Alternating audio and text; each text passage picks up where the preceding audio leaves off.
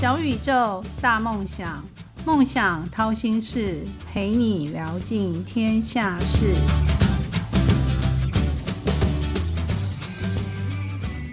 欢迎来到梦想掏心事，小宇宙，小小问大大，我是王小小，陪你一起聊尽天下事。现今 AI 人工智慧跟 IOT 物联网的时代已经来临，那这两样的结合会为我们带来什么样的便利呢？我们又要怎么样运用这个 AI 跟 IOT 呢？今天就邀请到。他据说是一个德国到美国，然后再到现在成立已经有一百五十年的 c o l r 台湾区的总经理李顺生当成我们的嘉宾，那另外还有一位是台北室内设计商业同业工会的副理事长周天伦，两位一起在这个领域为我们做一些解答。那欢迎这两位嘉宾。首先，我们先欢迎李总跟大家打招呼。哎，大家好，小小主持人好，我是 c o l r 台湾区总经理李顺生。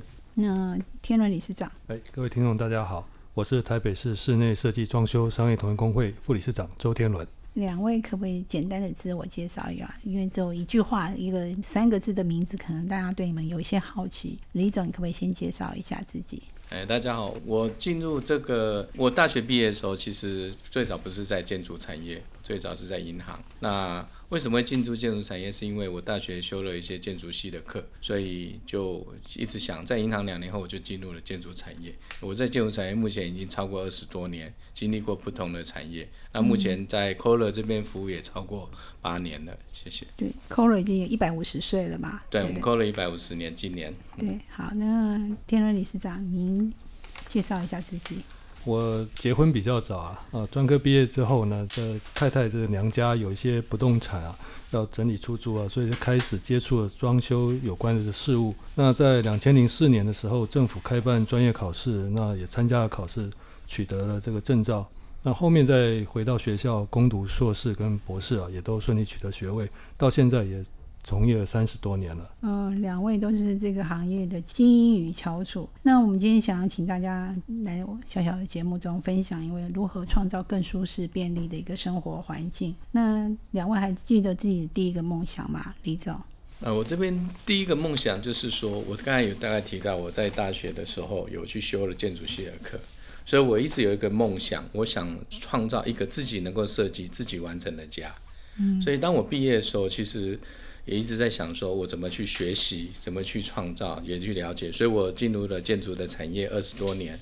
我从过去有在飞利浦的照明部门服务过，所以我对照明的相关，我也在做钢构厂跟表面处理的厂做过。那最后呢，也在一些。进口的卫浴，像我们在 c o l r 这边八年，也学习到很多的不一样。那在 c o l r 这边比较特别，就是我学习到更多的是在建筑与设计里面，除了基本的功能以外，我们更要强调它的美感。跟它的生活的品味，这是我们比较特别。那当然，最近的一些科技的改变，也是作为我很多的一个学习，跟来实现我的一个梦想。嗯哼，那你的梦想应该实现二分之一了。最后是，现在你的家是自己设计吗？现在还不是。好，那我们拭目以待，有一天可以去参观。那好，可不可以分享一句话？这个行业中常用到的术语？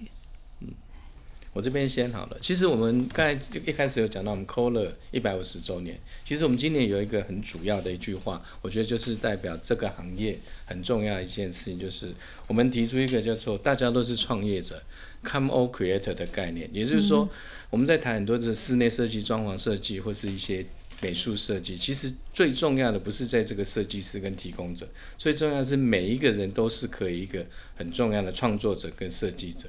那理事长呢？这个行业的术语，术语，呃，我大概会推荐听众啊，如果有机会的话，去买一把比例尺，嗯，哦。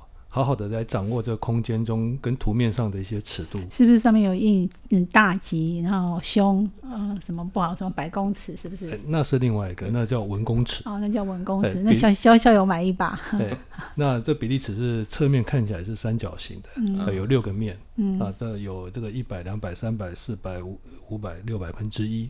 好，那这个部分呢，可以帮助各位啊更了解啊我们的图面的一些这些叙述。嗯。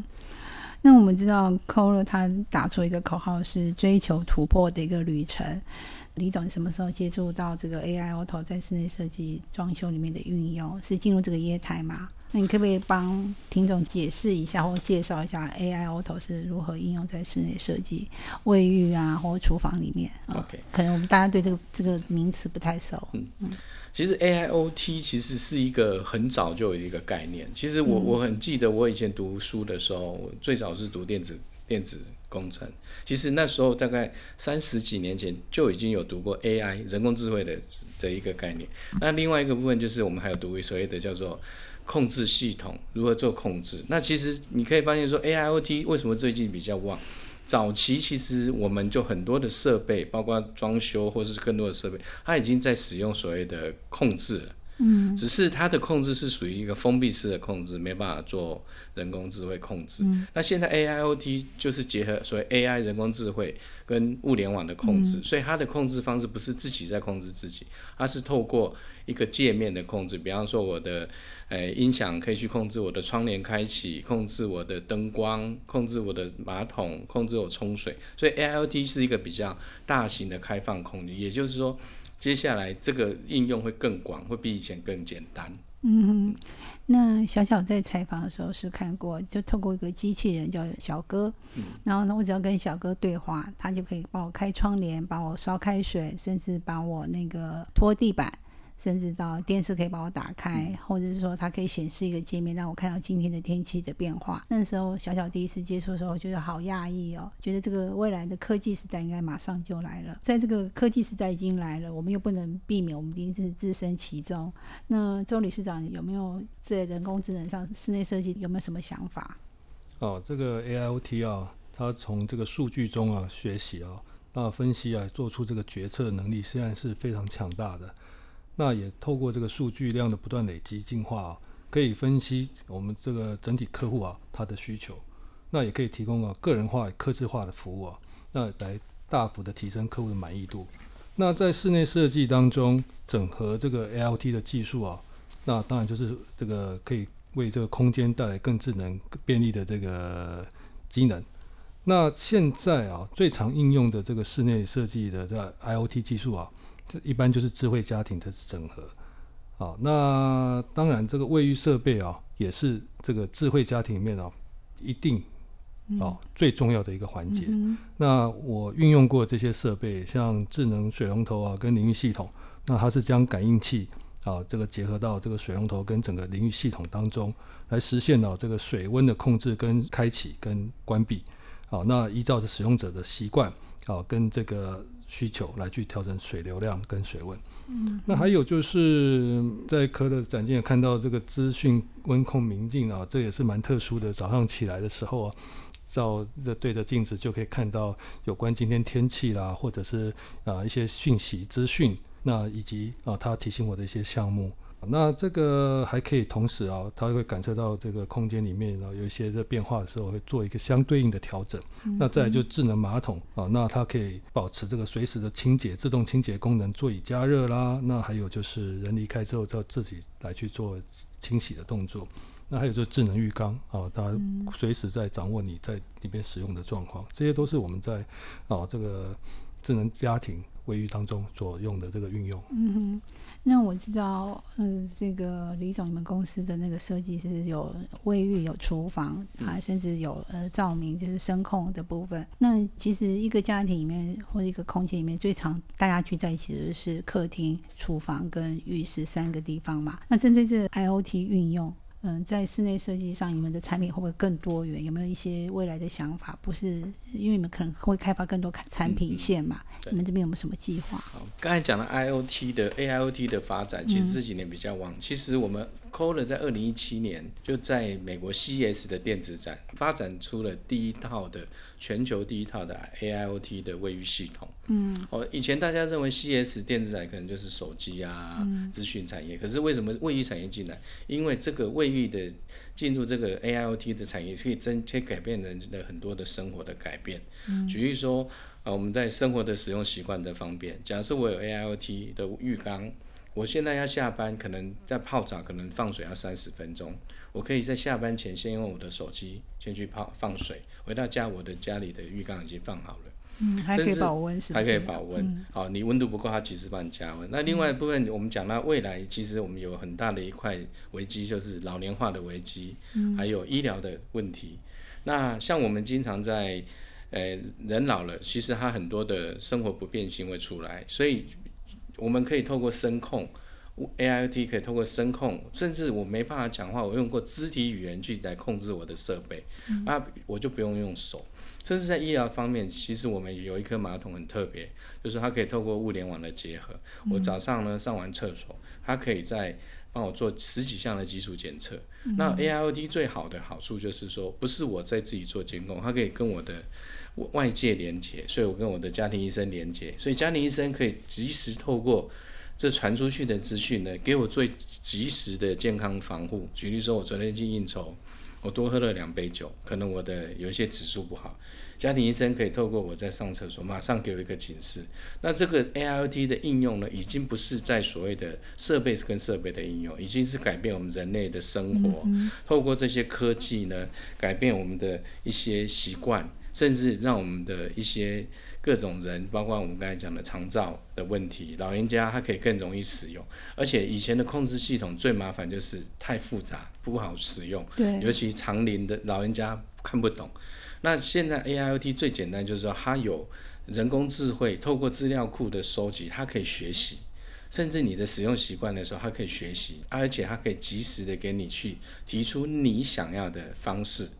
所以透过很简单的方式，让大家都可以使用，这是 A L D 未来最大的一个改变跟发展。嗯那我想请问那个那个理事长，就是周理事长，就是 AIoT 它也许是不是只有一个系统，它可能有不同厂牌会有不同的系统。那如果是嗯不同系统的这个 AIoT 要结合的时候，在室内设计上会不会遇到一些困难啊？我也许是我想太多，但我因为我真的是遇到过这样的建筑师，他就是为了怕系统不相容，所以他又坚持他卖的那个房子从盖好到装修到呃里面的家具都由他自己完成，然后就是卖好一个成品屋。但我不知道这个会不会发生。好，那这个刚刚小小主持人提到的这个部分，哈，在以前的话确实是会有，但是随着现在科技的进步，在通讯协定上面哈不断的整合，现在在这个家用的系统当中或者商用系统当中，随时有新的物件都可以通过共同的这个通讯协定来去做到哦嗯一样的，就是彼此哦衔接这些功能都没有问题。这已经不再是，我想这也是就是科技发展到现在，就是随时哦的物联网的功能，就是随时有物件可以加入到这个网络里面来。好、是我想这这个个规格化，就像我们手机的插头，以前苹果是制成一个，然后跟一般的手机又不一样，那现在大家可能又统合成一种插头的那个插座，同样概念，同样的概念是对吗？哈，这样比较消费者比较容易理解。那我现在想问李总，那这样子呃，这样子如果是加上 AIoT 这样的产品，会不会比较贵？那消费者怎么在取舍之间，也许会考量我的荷包。如果太贵，我可能花不起；甚至其实如果只是贵，比如说两层、三层，但是可以给我带来更多的便利，我就会采用。可不可以分析一下这个价格的市场跟这个供需的程度？OK，好，这边讲到就是说成本，其实我们过去家庭经常在做所谓智慧家庭的控制，其实以前智慧家庭都是封闭式的控制系统，嗯也就是封闭式智慧系统，它有几个问题，第一个是它可能独一厂商可以提供，第二个它的设备价格就会比较高，第三个它的更新会比较难。那现在 AIoT 的好处就是它是开放性的系统。那开放性系统有一个好处就是什么？我要控制我家里的所有的 A I T 设备呢，我的主控元件我不一定要买最好的主机，我可能透过一个音箱，好、透过一个呃镜子，或是透过一个水龙头，我可以透过声控去控制我哦，请我的扫地机器人帮我扫地，请浴缸帮我放水，甚至透过我的一个喇叭声控。智慧喇叭去声控说，嗯，帮我订机票。所以相对以前来说，ALT 的整个成本价值呢，会取决于个人的一个预算。你可以用最经济的预算去达成你最最好的使用，你也可以用更奢华的设备去达到更精准的控制，那就取决于每个人。所以它的成本会比以前做一个智慧家庭的控制系统便宜很多。小小会这样提问，其实是是小小有一次有用个小米的手环，那我就买了一个小米的音箱，然后又买了一个小米的机器人，那么那个扫地机器人啊，结果在在手机上就看到，就是哎，奇怪，这三个字自己串在一起了。那我想说，是不是同样的品牌才能串在一起？不是华为或者苹果就不能串了？但是他们这个小米品牌三个就自动串在一起了。那我其实我只要透过我的手机，一样就可以对他们做任何的指令的动作，虽然不是声控啊，但是我觉得已经很方便了。对，没错，其实就是像刚才小小主持人讲的，其实你不一定要买，哎，很好的东西，你可能用一个一个喇叭。小米的喇叭，或是 Apple 的的喇叭，你就可以做家庭的控制。那它的成本可以控制别人的设备，所以现在 AIoT 最方便就是它不限制于只有自有品牌可以控制，它可以控制用别的品牌来控制你的设备。嗯哼，那小小也有另外一个问题想要请问周副理事长，就是呃，现在 AIoT 当道，还有面临的一个是永续的话题。那室内设计面临的这个两个挑战，有没有什么应应的方案？ESG 跟这个 AIoT 这两大议题前面。好，那在室内设计啊，实际上它就是也是面临啊，现在这个一个缺工，一个是 ESG 嘛，哈。那实际上运用 AIoT 的这个技术啊，可以来解决啊，我们像基础人力的这个作业吃紧的问题。那因为现在用 AI 的一些关键字，它就可以去生成很多啊正确的啊的图像。啊，那我也知道说很多公司现在已经用这样的技术啊，在做前期的提案，而且也成功的啊来取得这个案件。那关于永续的部分，那如果是我们运用这些 AIoT、IoT 的这些设备，能够在现场能够执行一些监管啊，以及这些啊这些排除错误的这些功能。那相对的，在 ESG 里面的像减废啊，减少这些这个废弃物，也就是避免啊这些重复施作啊，做错了啊打掉了，然后还要再去产生垃圾啊，在避免这些这个发生问题的这些项目上面来讲，应该是获得蛮好的一个这个功能，要一个成果。那所以说，在这两相结合情情况底下，其实解决了我们目前产业的问题，也顺应的，也同时。啊，也实行了这个 ESG 的一个这个项目。是，其实 ESG 不是只有在那个产业，其实在人才也是一个必须要很，我们也是很重视的一个部分。现在百工百业都是在缺工的状态下。其实以前我们可能在餐厅没有看到机器人送餐，现在每天去哪一家餐厅都是机器人，甚至他们都减少人人力的那个需求，因为真的请不到工。重点是大家不生小孩，这是源头嘛。那在这个呃，面对这样子缺工，是不是室内设计师这边会引进更多的机器人去取代你们可能本来要就是重复试做的一个部分，就是简单诗作，就是不不需要呃，就是基础诗作吧，应该这样称呼。就是基础的工项了，未来应该都会由机器人来去做单纲。那也在刚过的这个世贸展馆啊，我们的建材设备大展里面，其实已经看到很多项目。已经有机器人在代替人力在执行，啊，这个是像机器人端盘子送菜一样，一样可以在涂油漆、涂墙壁、呃抹墙，呃，然后这个涂水、抹水泥、抹水泥。对，那未来可能贴瓷砖啊，或者是只要不是太复杂。啊的项目，我想应该很快的都会有机器人来取代，都都会发明这机器人。其实其实那个应该是城市的转变而已，外形都是一样的，只是城城城市给它重新书写一下。好，那现在大部分企业都在推动所谓的永续 ESG，那可以跟听众分享一下 c o r a 在这个永企业永续的方向有没有什么计划？因为如果没有排这个计划，应该它都不是不算大企业，只有大企业一定。一定有这个计划嘛？聊一聊可以吗？呃，我们 COLA 是一百五十年的公司了，所以 ESG 这对我们公司呢，其实我们已经每年都有出所谓的 ESG report，符合联合国的 ESG 要求。嗯，那其实我们在这几年的 ESG report，我可以摘要几个重点给大家看。第一个是我们 Kohler 宣誓，二零三五年我们要达到零碳足迹的企业，嗯甚至我们现在已经开始在建所谓的第一个零碳综合的工厂，嗯因为我们的产业是其实是高耗能的产业，嗯那高耗能就会产生更多的碳。那如何做综合，这是我们很重要一件事情。那另外，我们现在的所有产品设计在强调所谓的永续使用跟永续设计。哦，举例说，像我们今天谈的主题 AIoT 好了，我们透过 AIoT 呢的使用呢，其实过去我们在很多的控制系统，因为升级一个改变以后，它其实不能用。可是 AIoT 好处就是它可以举例说，像我们的 Tesla 的电动车，它的升级是透过软体、透过云端、透过一些传输就升级，所以它可以一直永续的使用。那另外呢，同样跑出另外一个问题，以前我们的卫浴设备是不需要用电的，那因为 AIoT 我需要用电了，那是不是在 ESG 的观念，它是一个不符合对啊，ESG 的就像？是那个马桶免治马桶一样。可是我们现在的观念就不一样，我们要做到碳中和嘛，对不对？嗯所以要做到零电中和。怎么做电中和？我们的 IoT 的设备要用电呢，由我自己的设备来发散。嗯比如说，我们现在已经有一个产品是说，我在开启我的淋浴的时候呢，我就开始透过以前的像水力发电、水车发电的概念，我转动里面一个转轴，我就发电了。发电我把它储能起来，储能起来就可以作为什么？把这电力转换给我的 IoT 设备，所以我的 IoT 设备是不需要外接电源的，所以它达到完全是零电源的，自己自己供给、自己自己应用的部分。所以它的期待啊！ESG 是完全符合。真的会马上出现了吗？我们已经有这个产品，其实，在我们 Kohler 的体验馆，在我们的松江路体验馆已经有这样的产品的。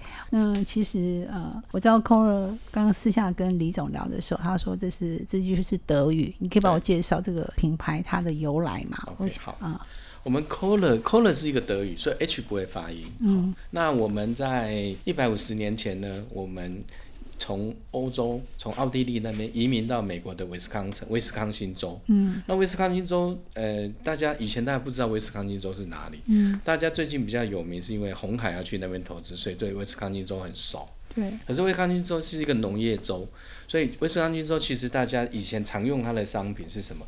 它最有名就是花旗参，所以它是一个农业州。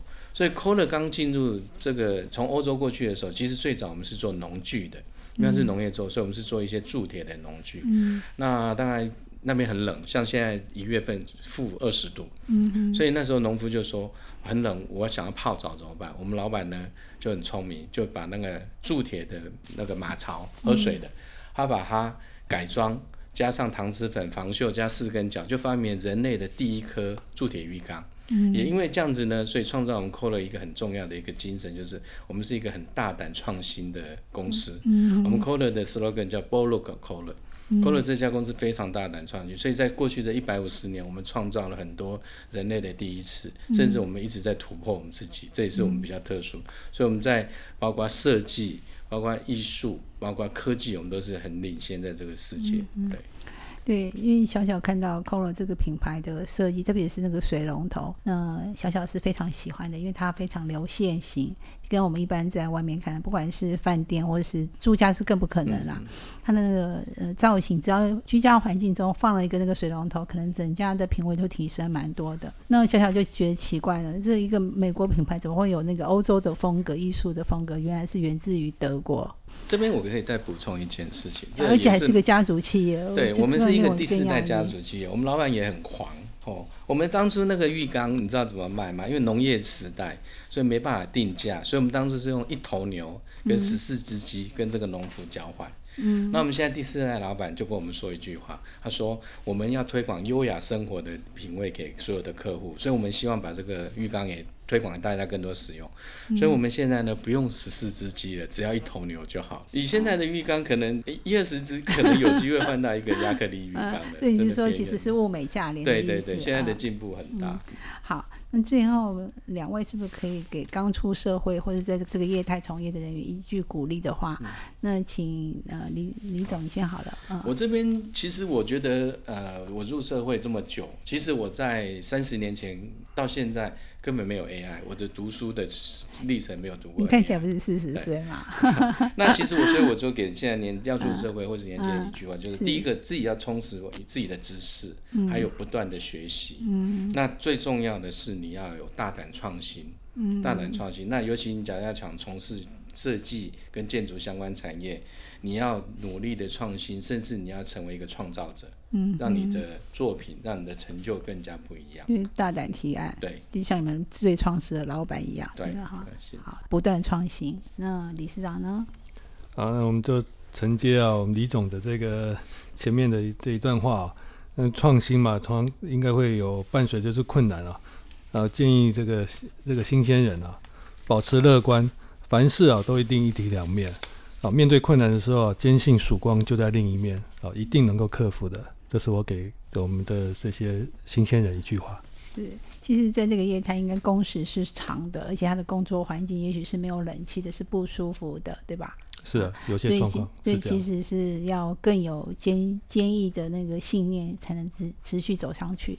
从助理一路都干到设计师，对，还有热情。还有热情。嗯，好的，好。很快的，今天小宇宙小小问大大节目已经进入尾声，谢谢大大来到节目中的分享。今天小小的两位大大都很厉害，一个李总，一个是我们的理事长。哈，那如果大家还想听哪位大大的分享，都可以留言给小小，小小都可以帮大家完成心愿。那好，那最后一个就是我想请大大用六十秒为今天的聊天，应该是小小跟大家请益啦啊，这个简单的聊天做一个六十秒的一个总结。那如何在永续的情况下，我们跟消费者跟企业一起共好共赢？呃，李总，呃，我觉得呃，科技科技是一个很重要的未来。那其实我们公司一直有一个理念，就是要推广优雅生活的理念给大家。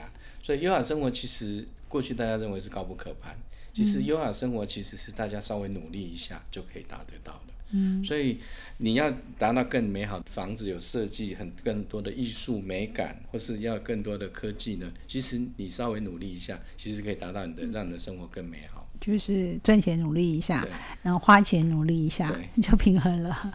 好，那周理事长呢？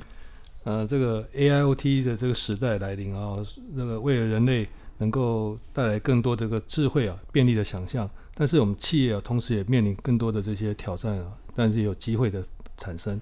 运用 AIoT 导入生活与商业领域啊，能够大大减少人力的成本支出啊，但是背后累积的数据量才是真正的价值啊。如何打造低碳、健康、高机能的室内环境呢？是我们啊所有室内设计师及那个室内装修业从业人员呢、是必修课题。我想这是我对于 ALT 的一个看法。嗯哼，美好与成功都不是偶然，曲曲折折的闲心事，到底练了什么绝学，占了什么秘方，才能够一路向梦想靠近呢？今天两位来到套心室，用一杯咖啡的时间，小宇宙小小问大大，与你一探究竟。嗯，非常感谢 c o r a 的台湾区总经理李顺生跟台北室内设计商业同业工会的副理事长周天伦两位来到小小的节目。那小小建议大家一定要去看一下 c o r a 的网站，你可以看到它很漂亮的水龙头啊，还有那个我们的很体验馆，对松江路一百四是的，连窗户都很特别，所以请大家可以去看看。最后，小小建议大家努力赚钱，也努力花钱。每次小小都说：“哦，工作好累哦，那我就花钱吧，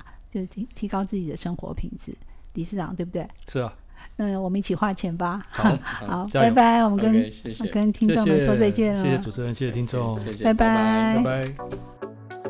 梦想掏心事，掏尽天下事。